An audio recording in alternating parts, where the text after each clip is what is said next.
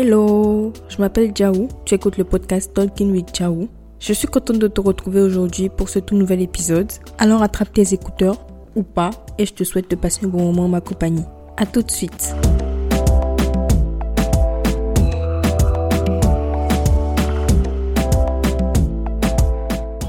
Coucou, j'espère que tu vas bien. Moi, ça va pas. J'ai de nouveau la grippe parce que c'est la saison et que tout le monde a ça à mon boulot, donc j'ai dû, quelqu'un a dû me refiler ça encore. Mais j'ai recommencé à prendre des médicaments déjà. Dès le premier symptôme, j'ai commencé à prendre des médicaments, donc normalement ça devrait aller. C'est possible que tu entendes ça à ma voix, mais bon, c'est pas grave. Alors, dans l'épisode d'aujourd'hui, on va parler de boulot, on va parler de mon travail. Je n'en parle pas tellement ici, alors que ça prend quand même une bonne partie de ma vie, ça prend quand même une grande place dans ma vie. Je suis juste venue vous dire, euh, je vous ai parlé de mon stage un peu et je vous ai dit que j'étais devenue euh, une jeune cadre dynamique. Cette histoire de jeune cadre dynamique est devenue un peu moins drôle que ça ne l'était au moment où je vous en ai parlé.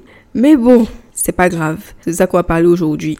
On va parler de des hauts et des bas. Mais d'abord, on va parler de musique comme d'habitude. Je suis venue aujourd'hui avec deux chansons. La première, je l'ai découverte sur TikTok. L'artiste, c'est une jeune fille franco-américaine. Elle s'appelle Angie.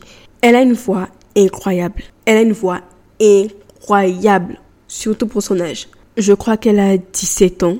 Oui, je crois qu'elle a 17 ans. J'ai parcouru tout son compte TikTok le soir là où j'ai découvert la chanson. Et j'ai écouté la chanson en boucle parce qu'elle est magnifique. Magnifique. En fait, j'ai pas d'autres mots je sais pas d'autres, j'ai pas, d'autres mots qui me viennent pour décrire à quel point la chanson est belle. Donc, je vais arrêter de babader et je vais te faire écouter Taste Me de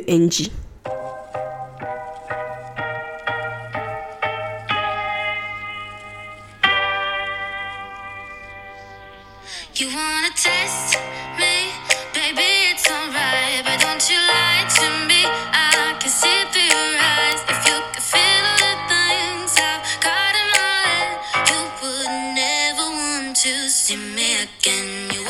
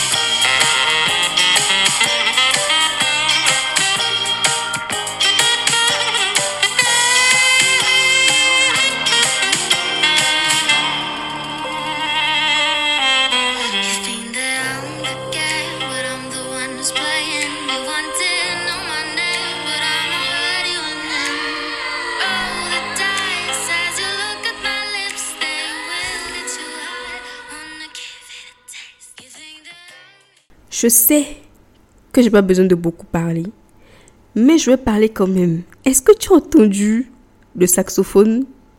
C'est magnifique. Je pense que c'est le highlight de la chanson, en tout cas pour moi. Et euh, c'est son père qui joue euh, le saxophone. Voilà. J'aime trop la chanson, franchement. J'aime trop. Je te recommande donc de l'écouter. Je vais mettre le titre et puis l'auteur dans la description de l'épisode, comme d'habitude. Bon, pour la deuxième chanson, j'explique comment je l'ai découverte aussi. Euh, mardi passé, j'allais au séminaire avec mes collègues. On, partait mardi et puis on revenait mercredi. Et à l'aller, j'ai choisi la meilleure voiture. Je veux pas savoir ce qui s'est passé dans les autres voitures, mais celui qui est sur la voiture dans laquelle moi j'ai fait le trajet, c'était la meilleure voiture parce que l'ambiance, it was fire. C'était, c'était magnifique. C'était magnifique. On a fait un blind test avec tout, tout plein de chansons. Franchement, le, le monsieur qui était, euh, qui contrôlait le, le Spotify, il connaît. Genre vraiment, il connaît la musique. Et puis, il connaît pas qu'un type de musique. Il a regardé tout le monde. Et dans le blind test, j'ai découvert une chanson que je vais te faire écouter. Je vais pas beaucoup la décrire, beaucoup parler. C'est juste que j'ai vraiment trop aimé que j'ai écouté. D'ailleurs, ça va être la première fois que je vais l'écouter du début jusqu'à la fin. Parce que ce qu'on faisait, c'était un blind test. Et puis, quand on devinait la chanson, il laissait quelques minutes, quelques... Bref. Et après, il coupait. Donc, j'ai pas encore eu l'occasion d'écouter la chanson du début jusqu'à la fin. Je vais faire écouter une partie et moi, je vais écouter jusqu'à la fin pour voir comment c'est. Mais de toute façon, j'ai pas... euh, je m'attends pas à être déçue. Parce que j'ai vraiment aimé euh, quand il a mis au début.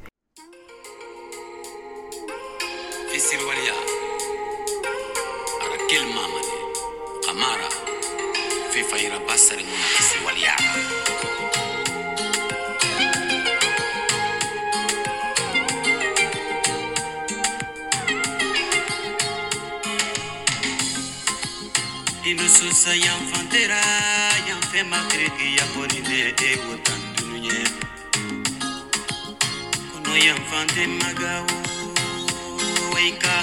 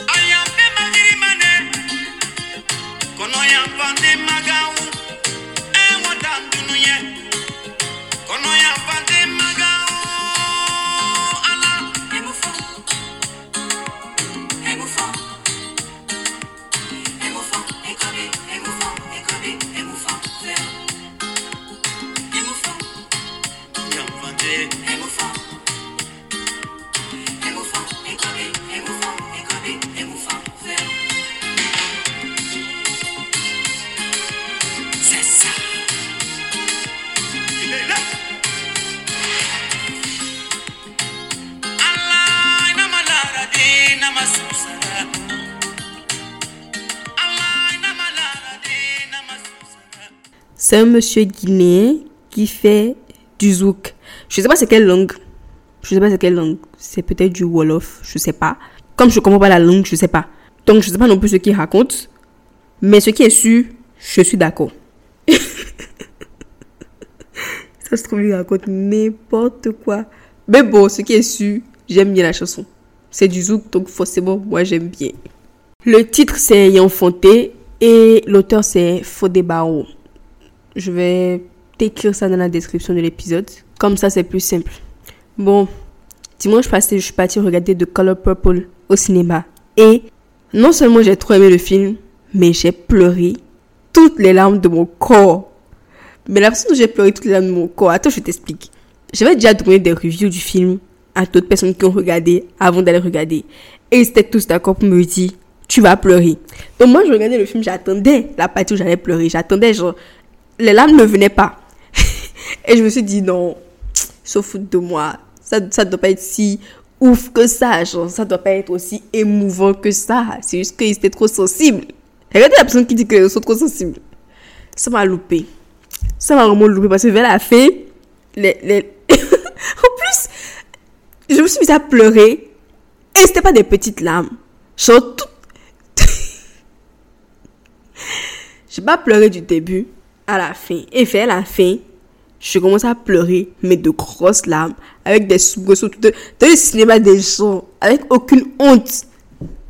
Bref, je n'ai je, vraiment pas envie de te spoiler le film, mais c'est un très beau film. C'est vraiment un très beau film qui parle d'amour, qui parle de résilience, qui parle de pardon aussi. Ça, c'est quelque chose m'a marqué. Ils ont su rendre le film drôle, malgré que les problématiques qu'il aborde sont très, très difficiles, très, très sensibles. Ils ont quand même réussi à caler le, la bonne dose d'humour dedans. Et les actrices ont maîtrisé leur personnage. Surtout l'actrice qui joue le personnage principal, euh, Silly, et l'actrice euh, Taraji P. Henson, masterclass. De toute façon, elle, c'est une merveilleuse actrice. Vraiment, là, elle a maîtrisé son personnage. La bande son, 10 sur 10. Et puis, le seul bémol que moi j'ai eu dans le film, c'était En fait, les Américains, ils ont une façon très fantasmée de représenter l'Afrique là.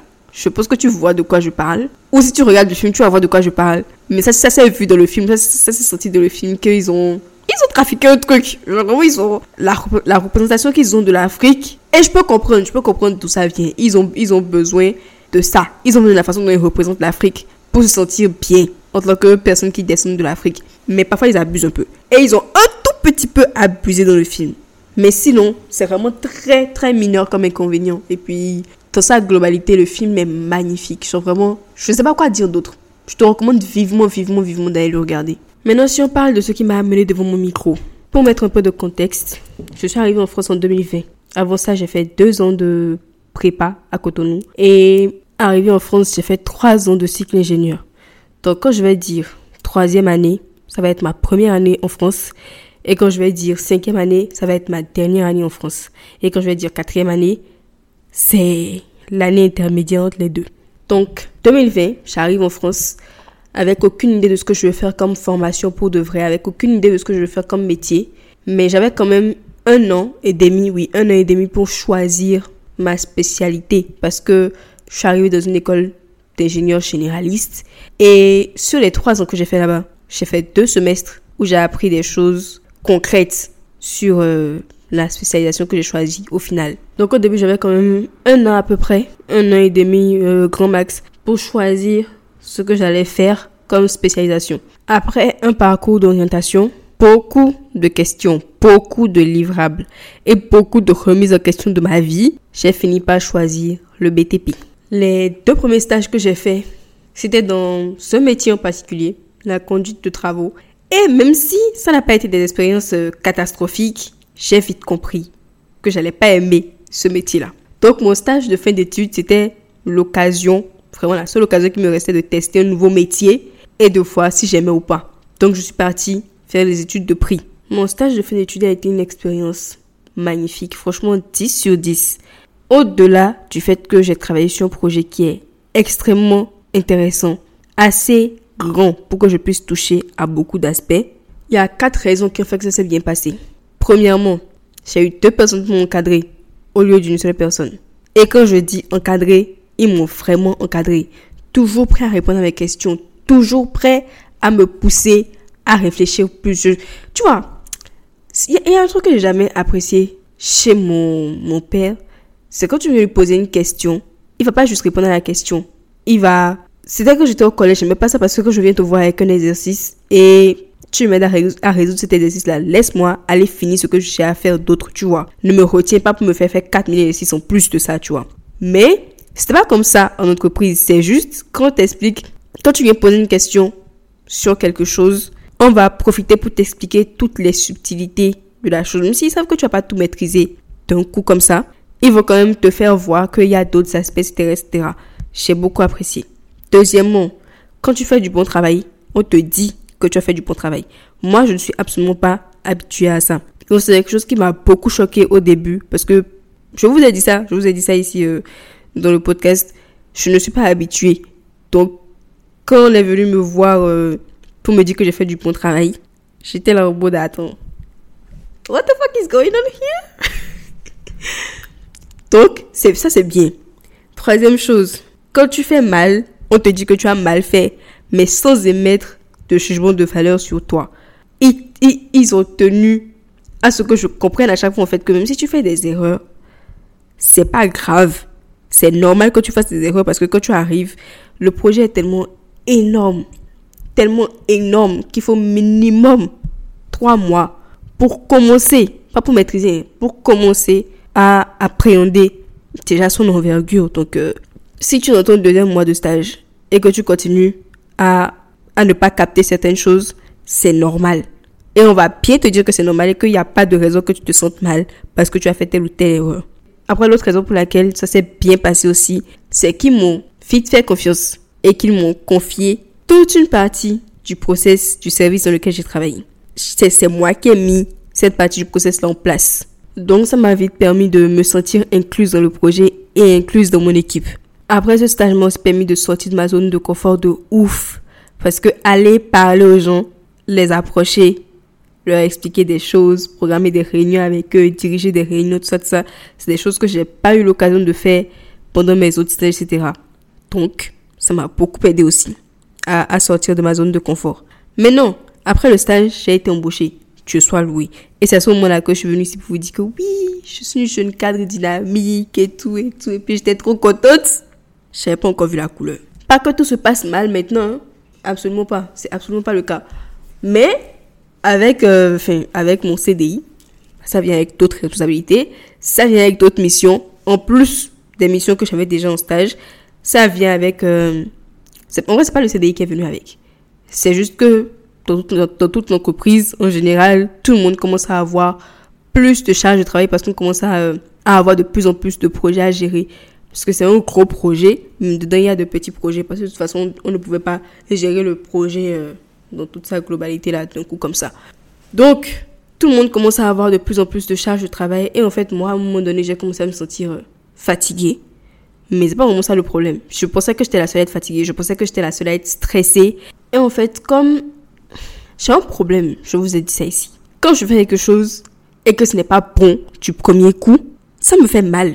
Et je commence à, je sais pas, ça me fait mal et puis je commence à remettre en question ma propre personne. Ce qui n'est pas une bonne idée. Mais je peux pas m'en empêcher. Je vraiment, je fais des efforts pour m'en empêcher, mais c'est pas encore acquis. Même s'il y a mon manager qui est vraiment, franchement, je, je, je pense que c'est le meilleur manager du monde mondial. C'est vraiment sincère. Je pense que c'est le, le meilleur encadreur du monde. Même s'il est tout le temps là en train de nous... On, fait des réunions euh, de service chaque semaine. Même s'il est tout le temps là en train de nous dire oui, vous faites du bon travail. C'est vrai que le, le travail devient de plus en plus difficile. Il y a beaucoup plus, il y a de plus en plus de choses à faire, etc. Quand on fait mal, il nous dit, hein, mais il sait quand même à ce qu'on on soit, euh, comment, comment je vais dire ça, rassuré, tu vois. Qu'on qu'on- qu'on ne se dise pas que s'il y a des choses qui partent à volo, c'est de notre faute parce que de toute façon, franchement, avec l'envergure de ce qu'on est en train de gérer là, ça ne pouvait jamais aller, euh, ça, ne peut jamais aller tout droit sans qu'il n'y ait de couac. Donc, il tient à nous rassurer que s'il y a des couacs, c'est pas de notre faute, tu vois. Mais quand même, ça n'empêche pas la fatigue, ça n'empêche pas le stress et ça n'empêche pas le fait que moi, comme je prends de nouvelles missions, des choses que je ne maîtrise absolument pas et que tout le temps me reprend sur des choses, c'est difficile à gérer parce que je me dis, pourquoi c'est moi en fait qui n'arrive pas à tout gérer? Pourquoi c'est moi qui ne capte pas tout du premier coup Et en fait, c'est parce que je pensais que j'étais la seule. Je pensais vraiment que j'étais la seule qui n'arrivait pas à suivre. Je pensais que j'étais la seule qui... Voilà. Mais, la dernière fois, ils nous ont organisé un séminaire. On est sorti du bureau. On est parti à la campagne. Et ils nous ont fait des présentations. Déjà, il y a aussi un aspect du truc. Comme il s'agit d'un projet énorme et que le travail que nous on fait est microscopique, euh, si on compare à l'en- à l'envergure, à l'envergure, pardon, du projet, on a souvent du mal à voir exactement l'impact de notre travail sur le projet dans sa globalité. Et ils nous ont présenté avec des chiffres clairs, des, des exemples concrets sur quoi notre travail est important. Et puis, et c'était pas, c'était pas que mon service, hein, c'était euh, tout, tout le service. Et je me suis dit, ouf. Parce que si au moins, même si je rame, si au moins mon travail sert à quelque chose, tant mieux. Parce que j'avais vraiment peur. Hum, Ça, c'est vraiment le truc. C'était le highlight de, pardon, de ce séminaire-là pour moi. Parce que je suis partie là-bas, j'étais stressée. J'étais, j'étais vraiment, limite, j'allais, j'allais, j'allais me mettre à trembler avec la quantité de choses que j'ai à faire, la quantité de choses que j'ai à corriger, la quantité de choses que j'ai à recorriger. Et je pensais que j'étais la seule à avoir autant de choses à corriger, recorriger, tout ça, tout ça. Mais arrivé là-bas, avec les interactions que j'ai eues avec les autres, je me suis rendu compte qu'en fait, je ne suis pas la seule. Et c'est bien qu'il nous ait organisé quelque chose comme ça. Parce que d'une, moi, ça m'a permis aussi de... Tu sais, quand je suis en entreprise, si je suis obligée de parler avec les gens, je ne leur parle pas. Je, ne parle... Si tu ne pas... Si, on ne travaille pas ensemble, je ne vais pas te parler. Je vais te saluer, à la limite, mais je ne vais pas venir te raconter ma vie. Je ne vais pas venir euh, sociabiliser avec toi. Non seulement parce que j'ai du mal, il y a des gens avec qui j'ai pas envie, mais il y a d'autres personnes avec qui c'est plus que j'ai du mal.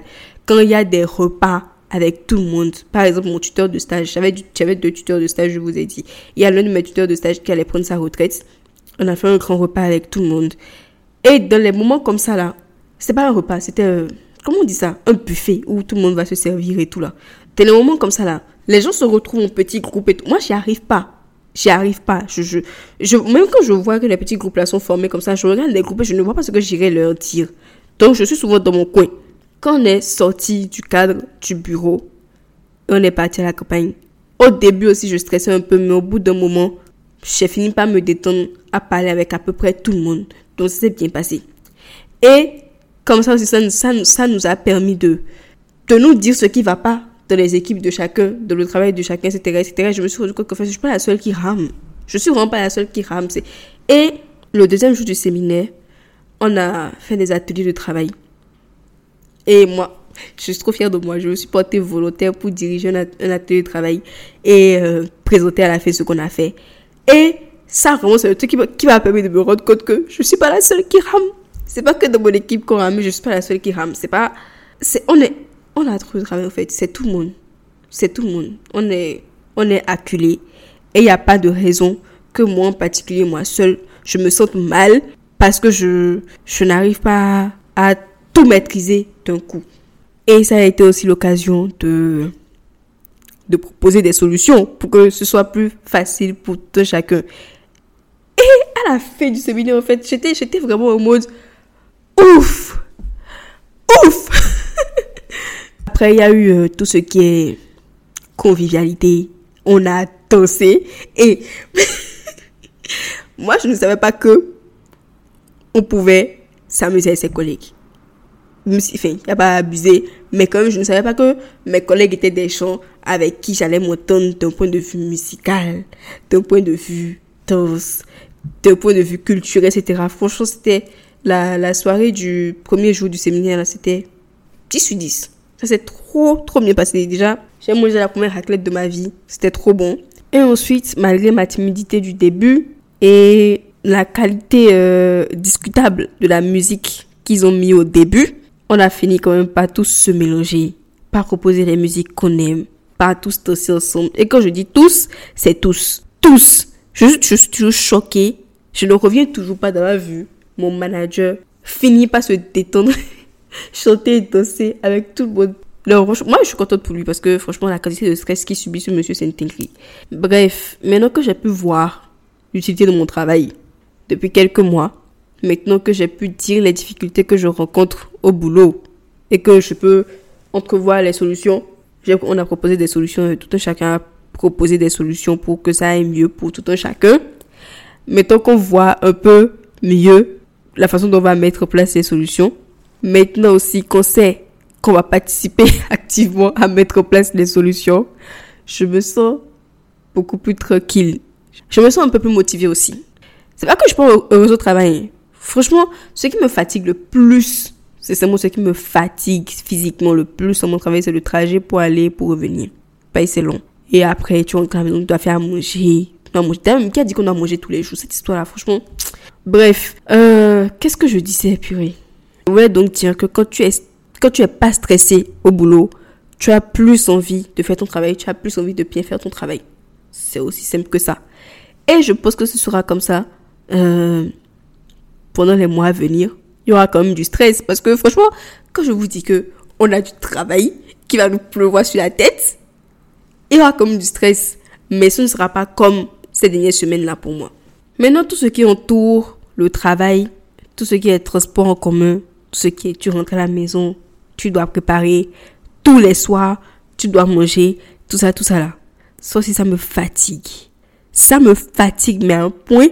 Attendez, je vous raconte ma routine et puis vous allez voir.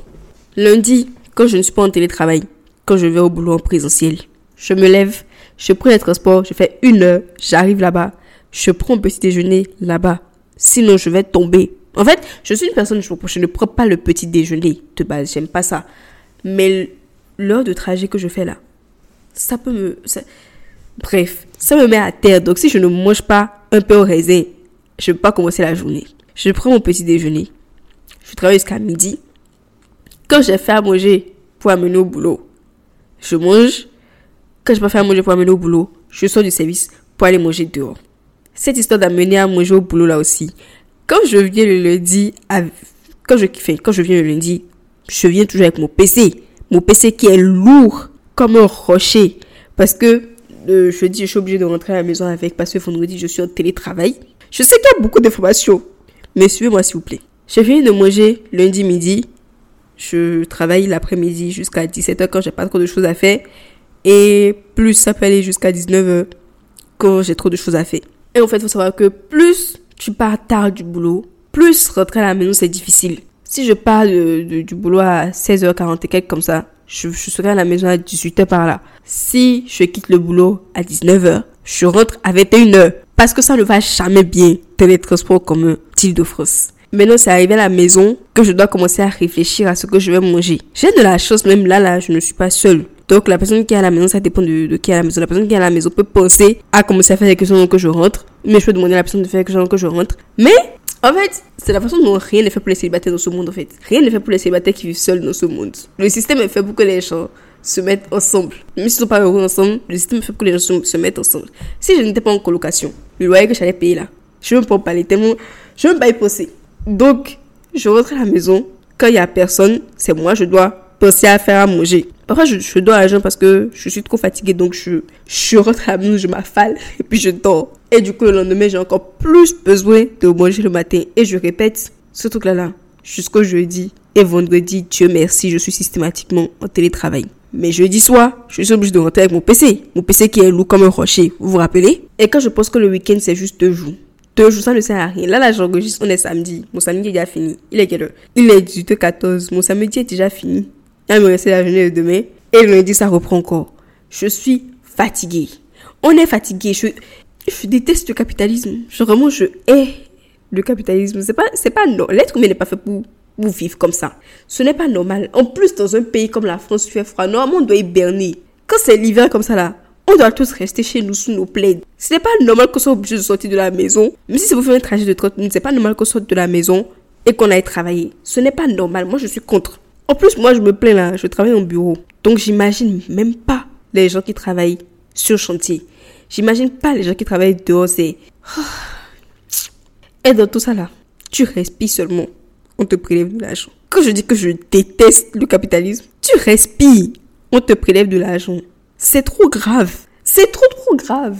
Moi, j'ai absolument pas signé pour ça. Quand je disais que je voulais être adulte là, j'ai pas signé pour tout ce que je en train de voir là en fait. Tout est cher. Surtout le pays de Macron, tout est cher. Dites-vous que moi, j'ai même peur de dire ça à mes parents parce que quand j'étais petite et que je laissais les lampes allumées chez moi et que mon papa il pétait des câbles et puis il voulait nous frapper, je ne comprenais pas. Dites-vous que maintenant, maintenant j'ai commencé à allumer des bougies. Quand je vois trop que la facture de courant veut me dépasser, j'allume des bougies et j'éteins les lampes. Pour que vous à quel point c'est grave. Tout est cher.